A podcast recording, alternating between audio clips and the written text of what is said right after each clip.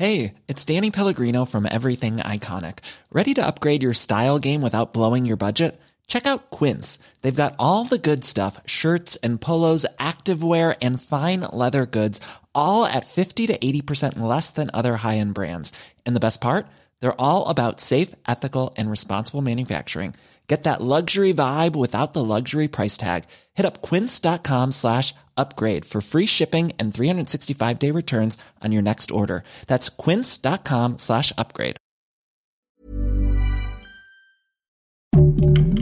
Heraldo Podcast, un lugar para tus oídos. Hoy, en primera plana, ¿la unión hace la fuerza? Pues para AMLO, sí, y por eso propuso una unión de países americanos. Esto es Primera Plana de El Heraldo de México.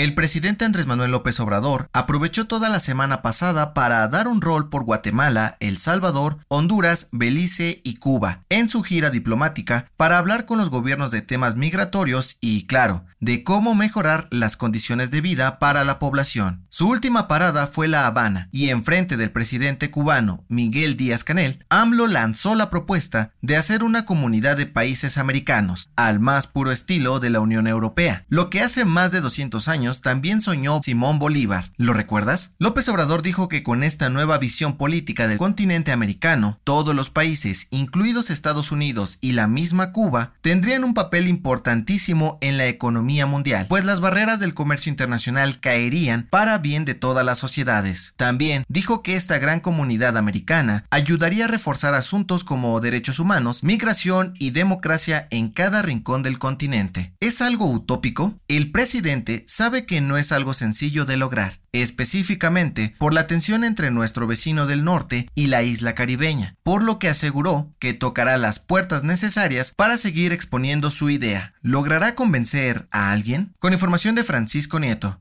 Las mejores noticias en solo 5 minutos. Siga Primera Plana a través de Spotify.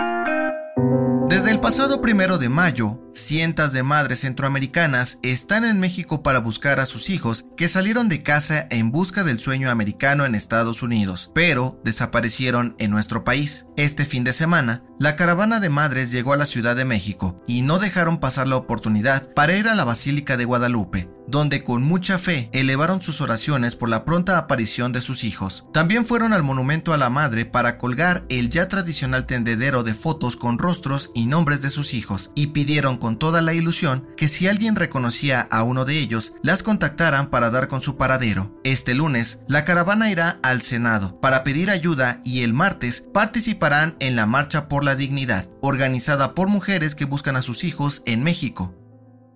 ¿Ya tienes el regalo para tu mamá? Si aún no lo compras, escucha esto, porque es probable que tengas que romper el cochinito, pues las flores serán 15% más caras este año por el Día de las Madres. Sí, el presidente del Consejo Mexicano de la Flor dijo a El Heraldo de México que en promedio los arreglos más baratos rondan los 170 pesos, mientras que el año pasado costaban unos 150 pesos. A pesar de esto, los floricultores esperan que las ventas para este 10 de mayo superen las de años anteriores, pues la pandemia por COVID-19 también les pegó duro con pérdidas de más de mil millones de pesos. Con información de Laura Quintero.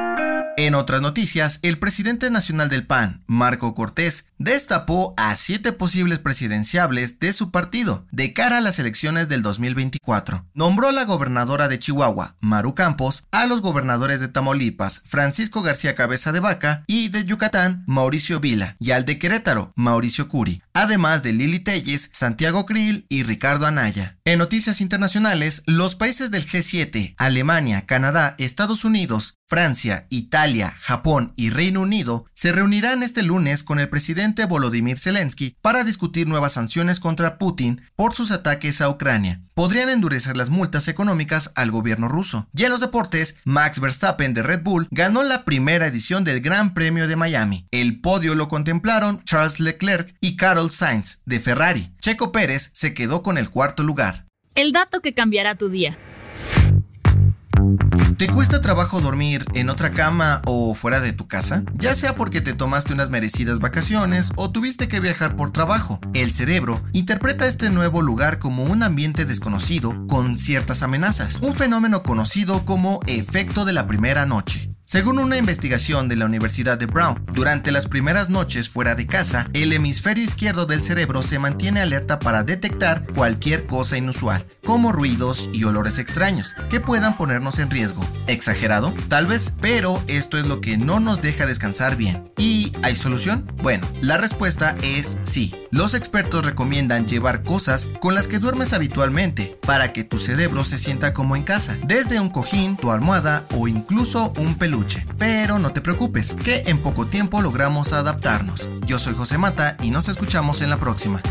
Esto fue Primera Plana, un podcast del Heraldo de México. Encuentra nuestra primera plana en el periódico impreso, página web y ahora en podcast. Síguenos en Instagram y TikTok como El Heraldo Podcast y en Facebook, Twitter y YouTube como El Heraldo de México. Hasta mañana.